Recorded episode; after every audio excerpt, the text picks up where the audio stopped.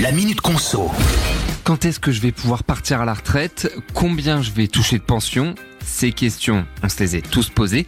Eh bien, depuis le 12 juin, on peut avoir nos réponses puisque le nouveau simulateur du site inforetraite.fr a été mis à jour.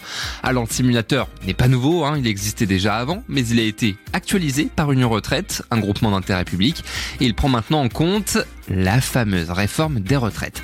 Concrètement, on peut accéder à son compte perso grâce à notre numéro de sécurité sociale et sur le site apparaissent l'âge de départ à la retraite, les trimestres validés, le montant de la pension, mais également les nouvelles règles pour le dispositif carrière longue notamment. On peut aussi adapter la simulation pour savoir quand est-ce qu'on aura sa retraite à taux plein ou connaître le montant de sa pension si on part à 67 ans par exemple. Et il faut savoir d'ailleurs que le simulateur n'est pas définitif, on pourra estimer d'ici l'automne prochain un départ à la retraite progressif.